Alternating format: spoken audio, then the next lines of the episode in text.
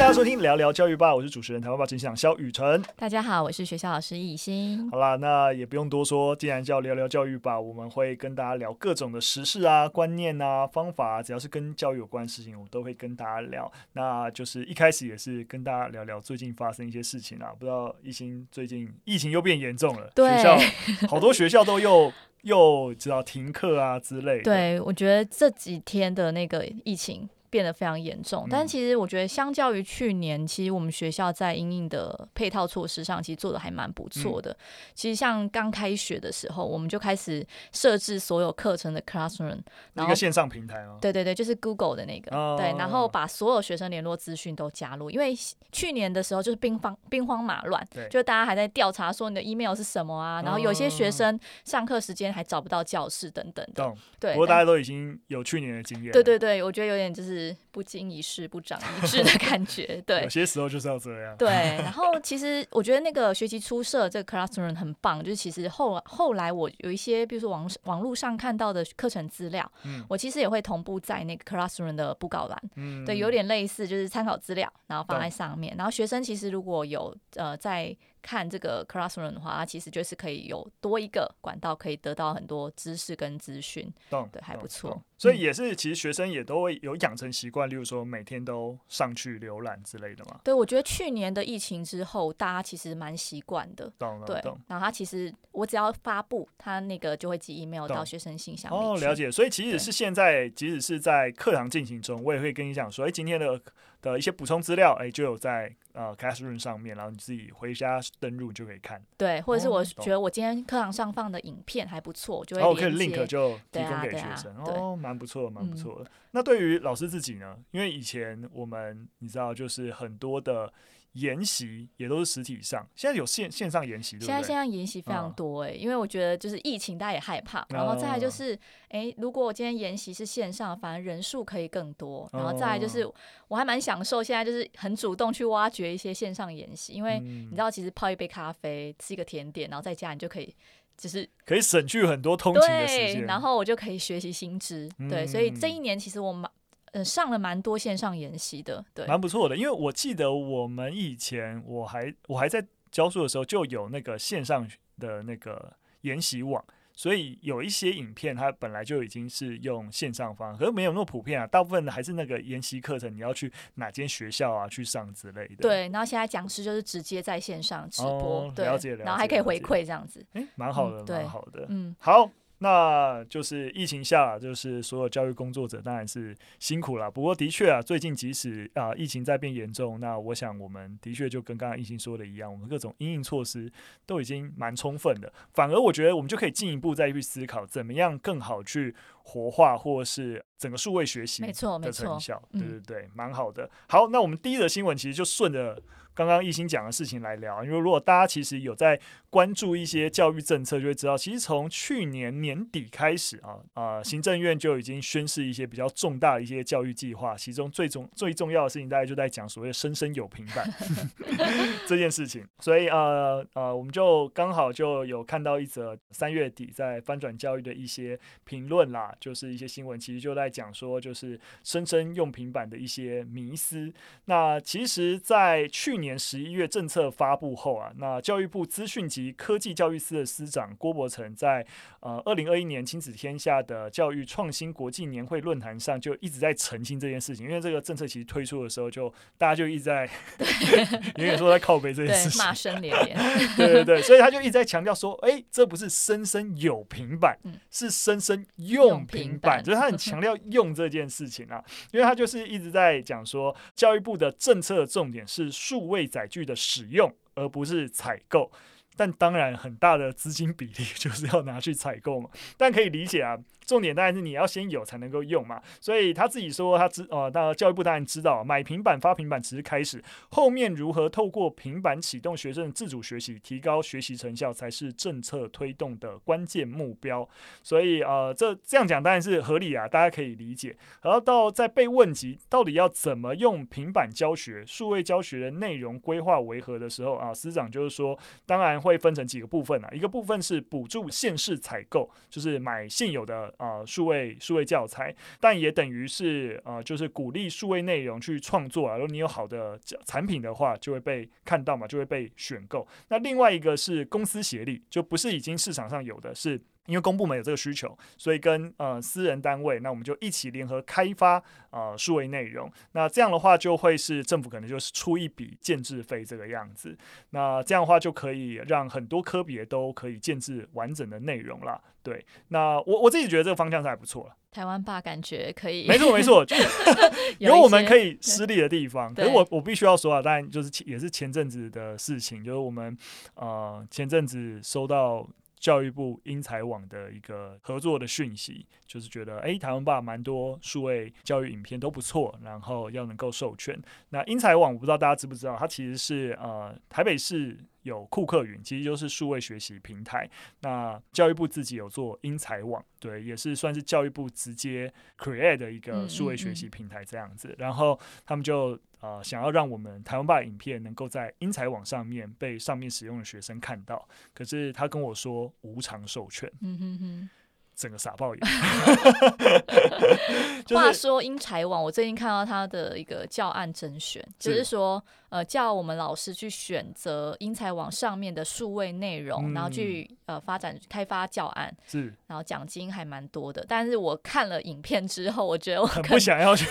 帮他开发教材。对，我觉得可能好像没办法把它融入课堂，就是他比较呃。一板一眼啦，我理解。说，感觉学生比较会没有兴趣。是我，我觉得这就是最大的问题了，就是说，呃，你看，从呃去年十一月，然后政府这样说，然后到自己教育部的英才网，然后当要开始用更多好的数位内容来去充实平台内容的时候，居然跟我说要免费授权。就是你到底所谓的扶植或是扩大整个台湾数位学习内容的宣示的力道到底在哪里？对，那当然我完全无意指责现在。英才网负责的那些团队，因为他们现在得到资源就是很有限，对啊，对他们就是还没有拿到政府的这一这一笔的资源。可是你知道也过那么久了，然后到底啊、呃，政府在看待这些数位学习内容，你都你就拨一笔预算，然后去一次性的采购采购平板。但是对于像我们一直做，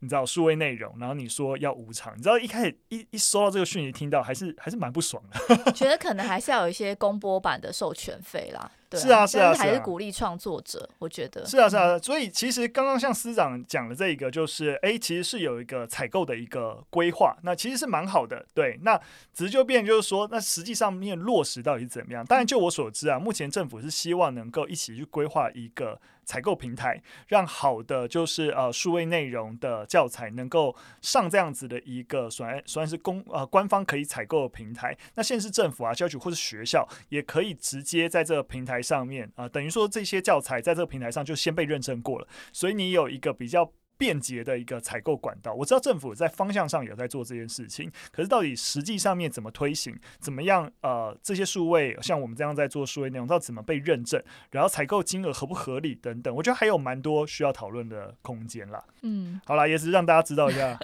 但我想到除了数位内容之外，就是教师社群里面其实看到蛮多讨论，就是他们采购的平板到底要是什么样的。哪一家公司的什么样的型号？因为其实还是有差，比如说有 Android 系统的 Apple 系统。对啊，因为有些系统它 App 其实就比较多，嗯，对，然后有些系统可能跑起来比较慢，所以大家可能也还在讨论这个。呃，学校采购部分，了解了解，对啊，所以当然了，就是知道政府这个计划是连续好几年的，那它的确涉及的层面啊蛮广的啦。好啦，我只是当然就是从内容出发，觉得需要帮内容讲讲一些话啦。不过当然了，整个数位学习的趋势还有很多层面。其实像呃，在那个呃访谈里面，其实司长有被问到说，哎，那现场老师在未来这个数位学习的趋势里面，最需要具备哪一项能力？那司长就说，他觉得老师最需要具备自主学习的能力哦，就是你不可以再用过去的什么纸笔啊、粉笔啊，就这样教一辈子，然后觉得自学能力比数位能力还重要。但自学能力也可以用纸笔啊，不是？就是我，就是我自学，我可以用纸笔。是啊，是啊，对啊。但是这个两个自学能力，它没有一个定义，到底什么叫做好的自学能力，或是呃，我有在自学？是啊，这其实我觉得一直以来是我我我自己觉得师长这样讲是用一个很开放式的 方式开拓了一些我自己觉得是教育部主管当局应该做的一些事情。当然，我其实，在过往集数我也经常骂体制内 体制内一些不思长进的老师，但是我觉得教育部不太有资格说这样的话，就是。老师要怎么成长，或怎么样鼓励老师成长啊、呃？我觉得教育部应该要有一个指示、指示性。我这样讲好了，我们重新重新来一下，就是顺着刚才一心说的，自学能力其实是真的非常抽象，它比较接近一种思维或观念，而不是真的是一个能力。对、啊、对，对、而且我用什么去自学，其实它它上面讲到是纸笔跟粉笔。不过我觉得师长的意思只是说，你不能够。用固守原来的教学模式啊，哦、就是说，隐喻的，对对对，你不能够纸笔，好用黑板，然后单向式教学。哦、我觉得它它的它代表的意思是这样，可能没有讲的完整清楚。倒不是说你自学用什么方式自学，是对，但是问题还是一样啊，就是说你用一个自学，然后就觉得啊，老师你要自学，但自学能力它之所以抽象的点在于，是重点是你自学的什么能力？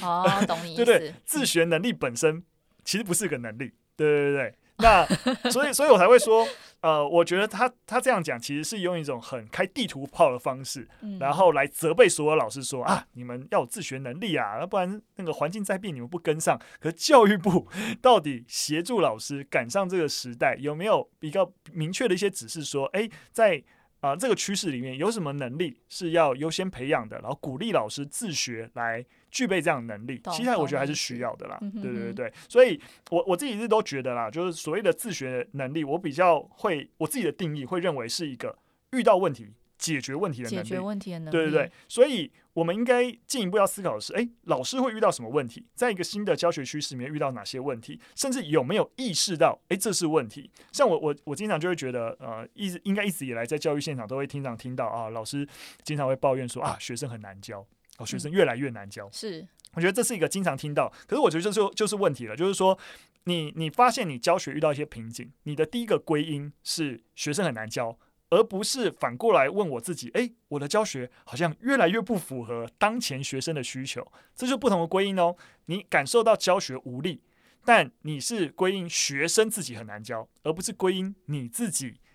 的教法没有跟得上需求。不同的归因就会看到不同的问题，对不对？如果你的归因是学生很难教，那你问题就是学生嘛，你就不需要改变了，对不对？可是如果你的你看到这个现状，你的归因是诶，我的教学没有没有进步，那你才会觉得这是一个你的问题，然后你才会去想办法找方法来解决这个问题。对，所以才我刚才说的，我觉得实际上面老师有没有意识到问题是很重要的。那有时候意识到这个问题，你很难说是老师你自己要意识到问题，然后你要去解决。那教育部到底有没有有一个对于呃师资培育的长期的作为，然后去揭示一些方向？我觉得还是应该要努力的啦。对，也就是说，现在的师资培育的一个课程有没有需要做一些调整？因为因应未来的一个时代的变化，或是现在我们教学现场不再是传统知识传授，反而是一个启发式啊，或是跟学生是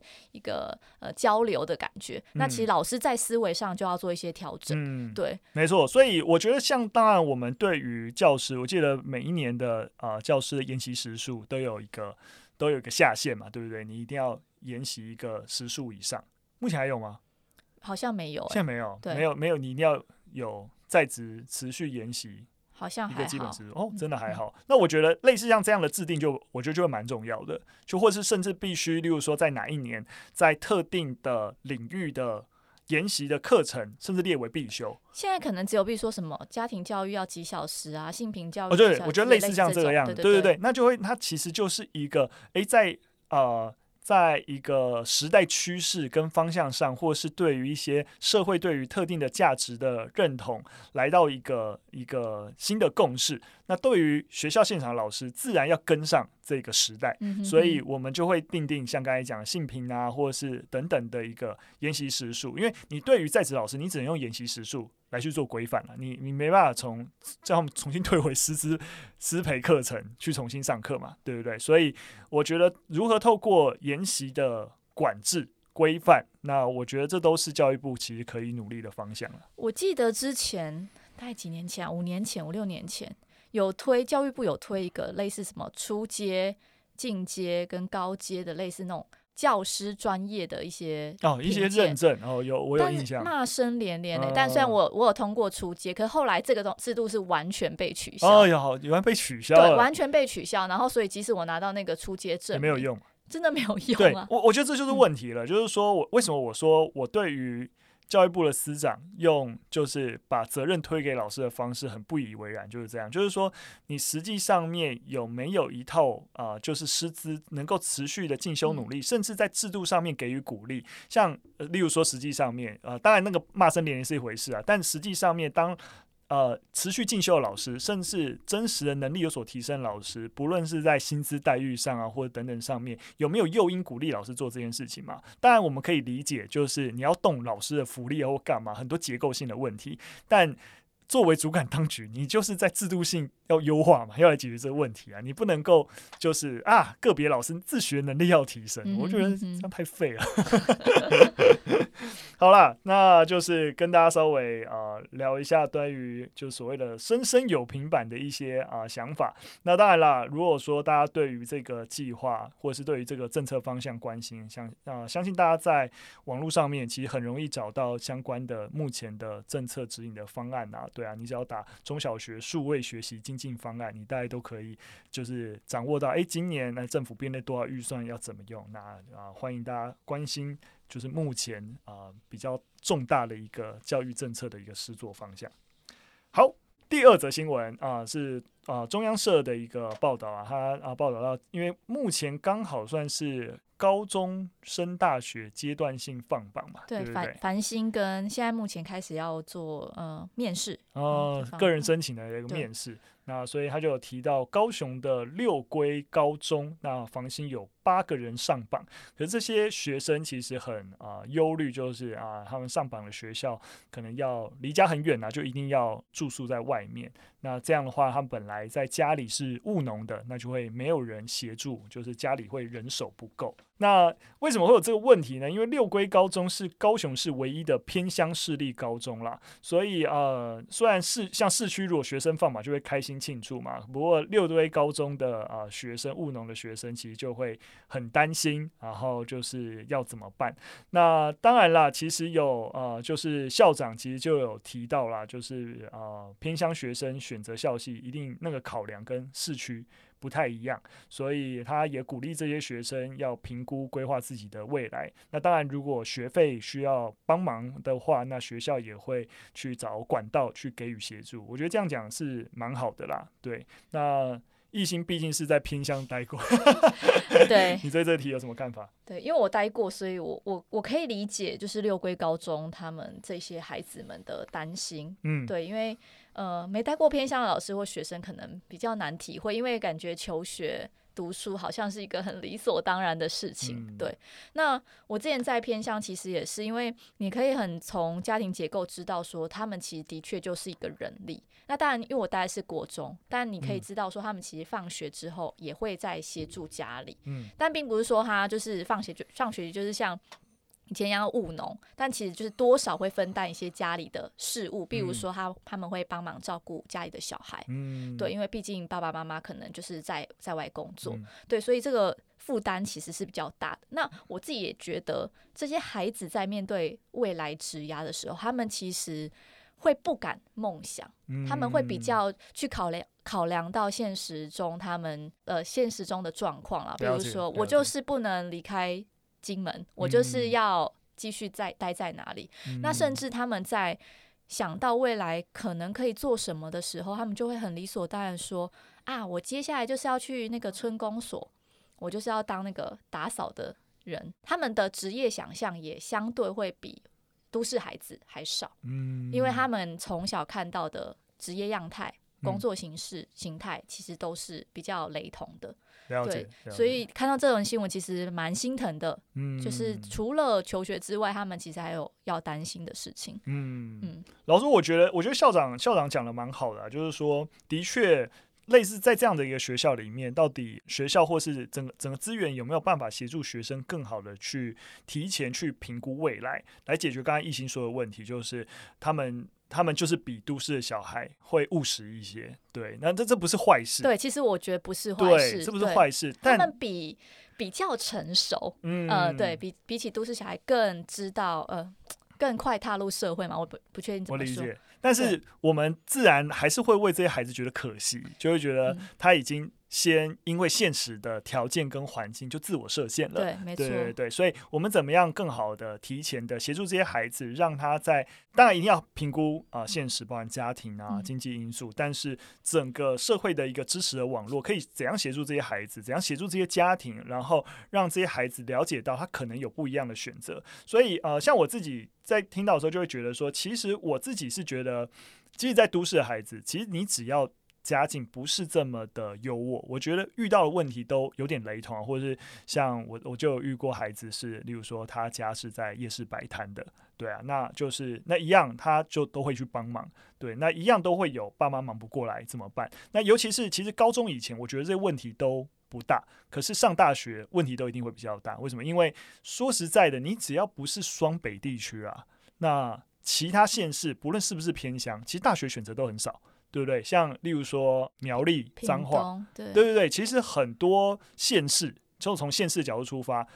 都只有一所公立大学，嗯、甚至没有。对对对，那你只有在一所公立大学，那你又没有上到你这个县市的一所公立大学，私校可能他们也不太好不好负担。那你要是去上大学，就一定是外县市。所以我想，多数呃，除了双，你本来就住双北啊，双北相对来说，它的那个大学的选择可能比较多，你比较容易就是考上。在双北的你的分数排列啊或干嘛，相对容易上上相对好的大，就是你自己能够负担得了的大学啦。所以我会觉得这是一个，不论是不是在都市，我想这是台湾多数只要上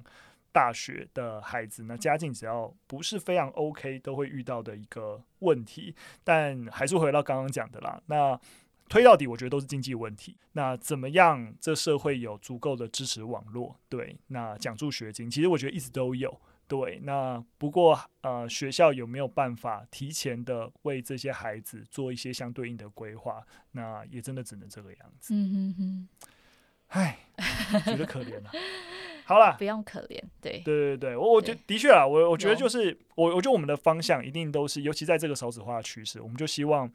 能够照顾到每个孩子。是是是。对，那尤其是当我们知道有些孩子资源就是相对比较 OK。那我们能不能照顾到相对资源比较比较少的孩子？这也是我为什么一直觉得在方向上面来说，台湾一直以来的教育资源其实对于高教的关注太多了，对于啊、中小学的关注太少。对啊，那回到像刚刚说的，如果我们有更多的资源在偏乡啊、你说添加辅导室的资源，让这些孩子在所谓的。就是协助规划未来这件事情，有更多的师资来协助这些孩子做个别式的辅导啊等等。我想这些孩子能够看得到视野一定不一样，是对。但是那辅导室的孩子就这样嘛，对不对？就是，那就是那就是问题之所在，对啊。所以还是我觉得推到底都还是资源问题了。没错，没错。嗯，好，那我们就最后一则新闻啊，那一样我们最后新闻都往。台湾以外的地方看看，那这则新闻是一个美国高教相关的新闻。那在今年三月底，世界新闻网就是有提到 MIT 这边，MIT 是麻省理工，他们开始要恢复要求 SAT 或 ACT 的成绩验证。那呃，这个趋势是以呃大部分的领先大学背道而驰啊。那这个脉络可能要跟大家讲一下，就是。A S A T 跟 A C T 是啊、就是美国大学在过去很长一段时间会去采纳的，就是算是入学的标准测验。对，就很多大学都会采计。啊、就是这两个测验的其中一个成绩，通常就是你你不用两个都考了，你考两个其中一个就可以了。可是这近近几年的趋势已经开始有点在反动了，所以像哈佛啊等等很多大学都可以都开始认为，就是说啊这样的考试会压迫孩子啊等等，然后所以就开始去啊、你可以不采集这两个成绩，或是说就是选择性啊的考量，就你不一定要提供。那可是所以在这个目前的这个。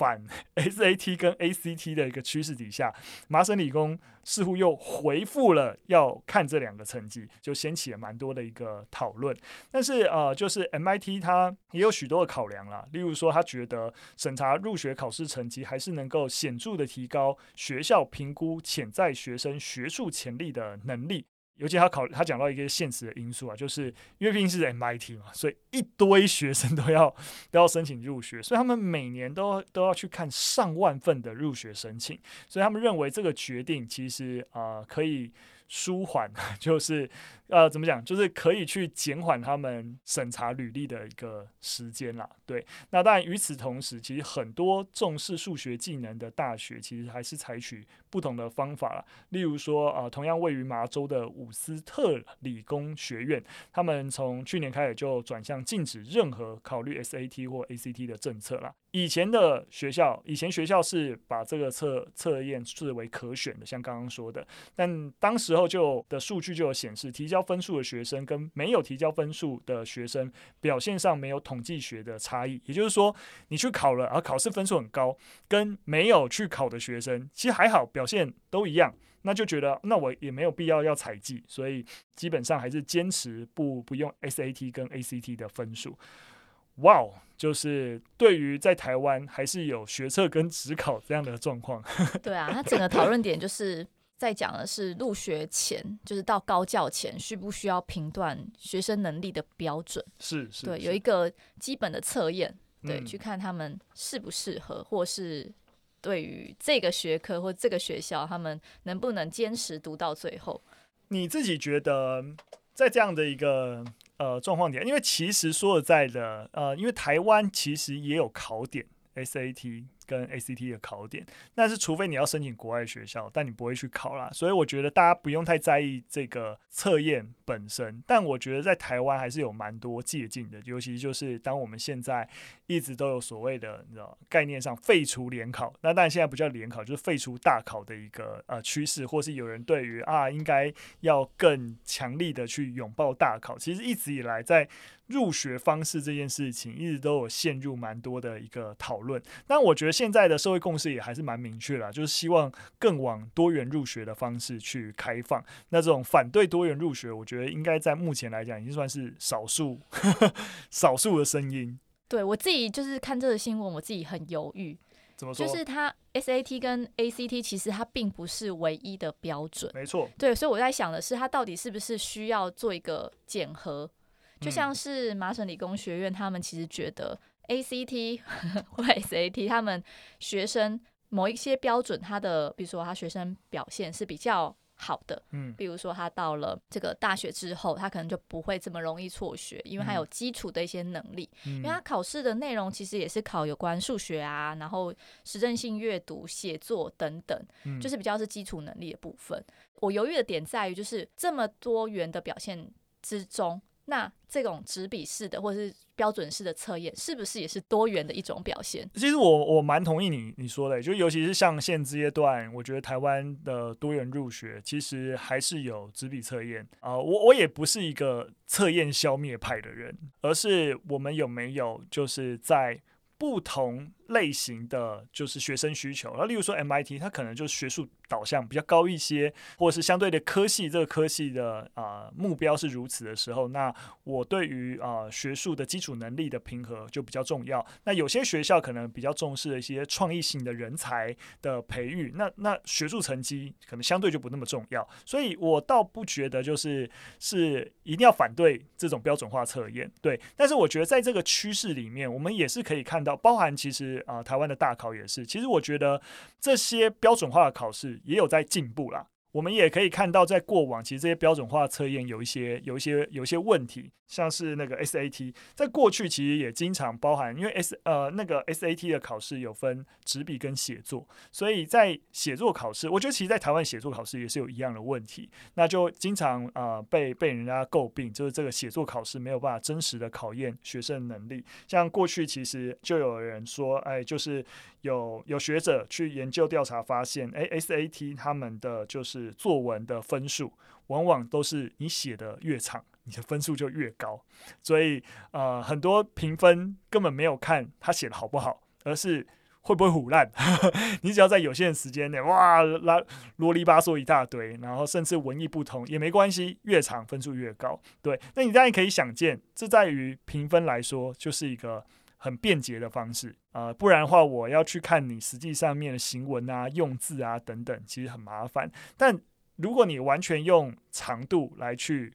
考量作文的分数，就或者说它成为一个很重要的一个标准，那基本上。你你考作文的本意就消失了，所以我一直都觉得，就是包含采不采计，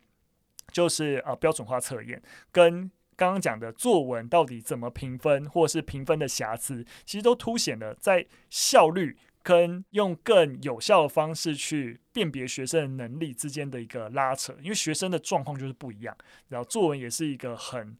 很。多样化，它不是一个就是 A B C D 这样子的一个答案，没有标准答案，所以都会造成评鉴上面的一个困难了。嗯，另外我看到一一篇资料，它是讲到说，呃，标准测验就是 S A T 这这类的，它其实对低社经背景或是非英语母语者，它其实是比较不利的，因为其实这个东西是可以 花钱去补习的。哦，是，对对对。那可是美国，它其实在申请入学的时候，除了呃。以前是有看 SAT 跟 ACT 的，但他也有看在校成绩，嗯，所以他们反而觉得说，哎、欸，在校成绩比较不会受到这种社经背景的差距来做来有影响，这样子，嗯，嗯没错。所以其实我我自己觉得像，像像历年看 SAT，他们其实考试，像我刚才讲的作文啊，或者是测验题型的部分，其实。也经常性的进行修改，我觉得我们大考中心也是一样，就是其实很多的测验，其实在如何更好去检验学生的能力、学习成效，啊、对对对，其实都我觉得都一直有在进步，对，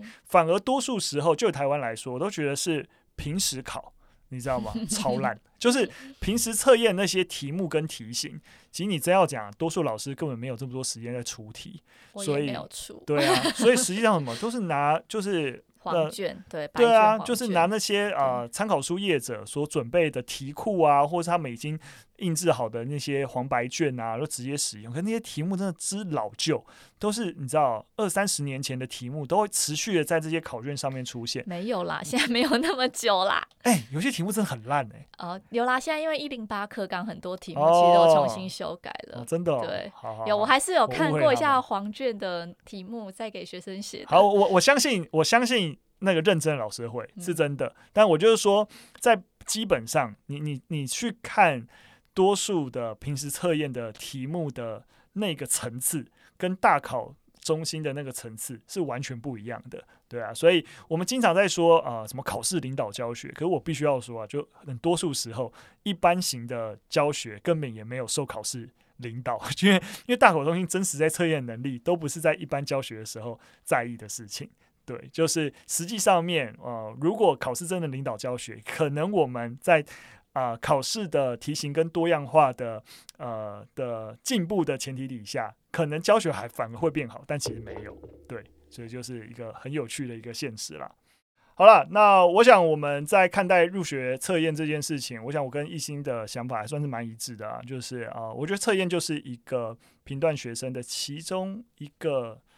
指引。对，它，它可能不必然消灭，因为消灭就像刚才说的，其实它在鉴别学生，尤其一些效率问题上面可能会有所影响。但是我想题目或是测验本身不断的与时俱进是需要的，然后用更多元的方式来考虑学生的一个整体表现也是需要的。对，那我想这样都还是比较能够整体性的，能够去让学生适性适才的啊、呃、往下一个升学阶段迈进啦。